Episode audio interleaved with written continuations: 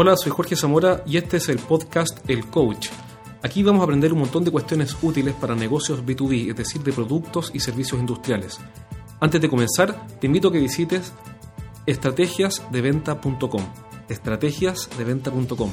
Ahí hemos subido un montón de información útil como PDFs, MP3, videos, un blog con información que puedes poner en práctica e implementar rápidamente. Nos vemos allá y vamos con el capítulo de hoy.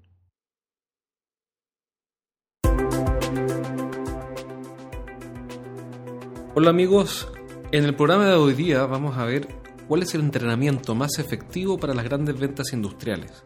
¿Cuál es la manera más efectiva para hacer que nuestros equipos de venta mejoren su desempeño? Y comienzo este programa eh, citando al almirante Togo. El almirante Togo fue un almirante japonés que se hizo famoso en la guerra ruso-japonesa y él tenía la frase siguiente, era, mientras más sudemos en la paz, menos sangraremos en la guerra. Ese es exactamente el principio que usamos para entrenar a los equipos de venta. Nos preparamos, nos preparamos, nos preparamos, nos preparamos, sudamos en la paz para que en la guerra, es decir, en el momento en que visitamos a nuestro cliente, tengamos toda nuestra artillería y toda nuestra estrategia súper afinada. Entonces, cuando me preguntan qué hay que hacer para mejorar las ventas, siempre la primera respuesta que les doy es prepararse, prepararse y prepararse.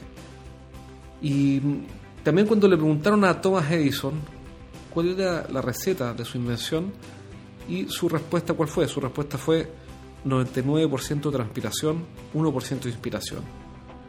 Es una ley de la naturaleza, es decir, no hay cómo quebrar esa ley por la cual quienes se preparan con dedicación siempre superan a los que improvisan. Y en la venta, obviamente, no es la excepción. Ahora, en general cuando uno conversa estas estos temas con los gerentes de venta o los directores de venta, y aparece el punto que es que siempre en todos los equipos de venta hay superestrellas. ¿ah? En un equipo de 10 ejecutivos de venta hay uno o dos que son superestrellas, brillan solos y no necesitan a nadie, venden, venden, venden, venden y todo el resto viene muy, muy atrás. ¿Qué hacer con esas superestrellas? ¿Meterlos en preparación o dejarlos sencillamente que hagan lo que quieran. Hay dos puntos que son súper importantes. Primero, cuando uno entrena un equipo de venta, uno lo hace pensando en la gran clase media o en el sector medio de desempeño, apuntando a que el promedio de todo el equipo mejore. Pero también es cierto que cuando tenemos vendedores que son estrellas y que tienen grandes resultados, podemos ayudarlos a mejorar aún más si es que los eh, empujamos y los ayudamos a sistematizar y a preparar mejor las reuniones. Entonces, si bien el foco no está en los top performers o los grandes o los mejores ejecutivos de venta, sí es bueno que ellos se preparen y sistematicen la preparación de las entrevistas. La pregunta entonces es cómo prepararnos. Y aquí yo siempre recomiendo que usemos un ritual fundamental, y que es la presentación de casos. ¿Qué es la presentación de casos y por qué le llamo un ritual?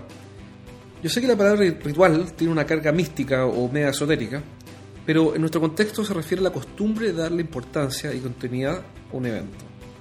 Un ritual, por ejemplo, colabora a definir la cultura de una empresa.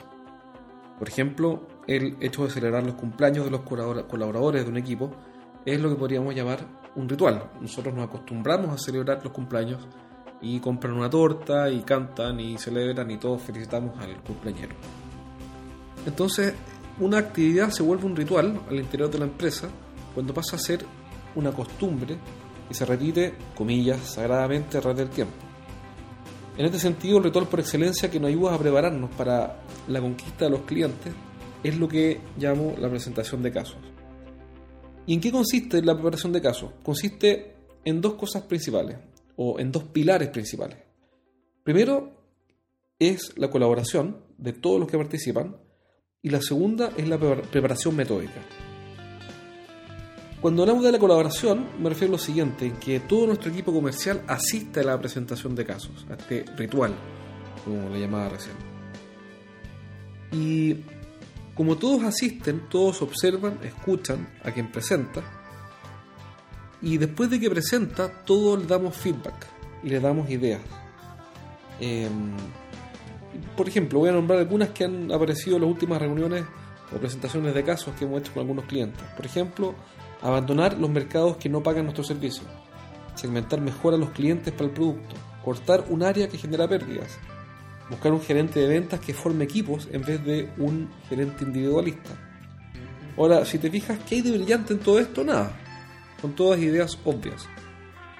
Pero es obvio y es fácil para quien está fuera del problema, observando el problema, y no es ni obvio ni fácil para el que está exponiendo el problema o viviendo el problema. Entonces, em, lo que hace aquí el equipo es escuchar al vendedor que presenta su caso, el caso más importante de la semana, lo expone y él plantea cuáles son las principales dificultades o los principales obstáculos o restricciones para poder llevar el negocio hacia adelante. ¿Qué hace el resto? Escucha y luego opina. Y opina desde la colaboración, preguntando, eh, sugiriendo. Y esto genera una discusión, y que es lo más valioso sin duda, la discusión que se levanta ahí, que es riquísima. ¿Qué tipo de preguntas aparecen? Aparecen preguntas como, por ejemplo, ¿qué debería pensar nuestro cliente para comprar? ¿Qué desventaja tiene la competencia? ¿Cómo hacemos para que el cliente comprenda la importancia de esa desventaja? ¿Cuál es el plan para que el cliente confíe más en nosotros? ¿Cómo atacar al competidor que va primero sin nombrarlo? ¿O cómo educar al cliente en las diferencias que tiene nuestra solución? El rol del gerente de ventas o el director de ventas, el gerente del área, es asegurar que la discusión sea fluida, es decir, que se mantenga el ritmo de trabajo. Ahora, ¿cómo presentar esto? Eh, la presentación tiene que tener un cierto estándar, es decir, un requisito que le dé consistencia para que aborde los principales puntos que queremos exponer. Por ejemplo, se usa mucho los criterios del cliente para tomar la decisión. Es decir, el vendedor tiene que exponer en qué se va a fijar el cliente para tomar la decisión de compra final. Entonces, el segundo paso, el segundo punto que tiene que tener una presentación es especificar claramente cuáles son los plazos del, cliente. Si estamos hablando de un negocio que se va a cerrar dentro de una semana, dentro de un mes o dentro de un año.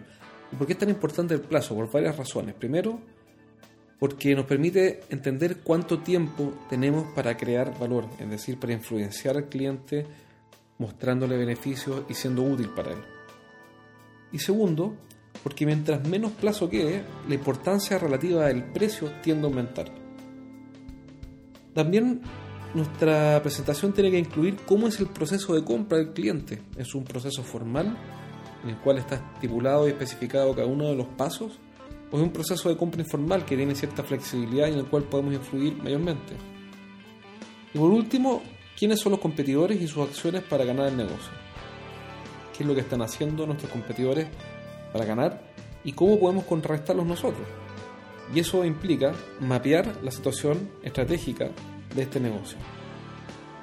Es un trabajo arduo, es un trabajo exigente para el ejecutivo de ventas, tiene que tener además la humildad como para exponer caso y escuchar todo tipo de críticas, ideas constructivas eh, y observaciones. Pero hay algo que le aseguro.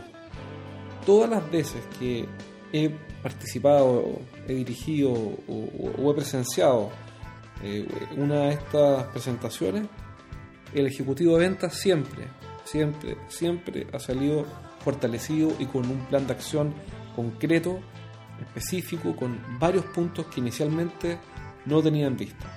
Y esto es porque, como dice el, proverbio, los árboles no nos dejan ver el bosque. Estamos viviendo el problema, el Ejecutivo lo está viviendo, lo está sintiendo eh, y, no, tiene la independencia para pensar de forma objetiva. Le cuesta eh, pensar de forma analítica y, y, dejando de lado las sensaciones estomacales, los apegos, las historias, sino que pensar en forma estratégica se vuelve difícil cuando es uno el que vive el problema. ¿Y qué hace todo el resto del equipo? Lo que hace básicamente es asumir un rol consultor. Así que te animo a que incorpores en las prácticas de entrenamiento de tu equipo de ventas la presentación de casos. Te aseguro que vas a tener resultados sobresalientes y vas a ver cómo el ejecutivo de ventas llega mejor preparado, como decía el almirante Togo, a la guerra como sudando mucho más en La Paz.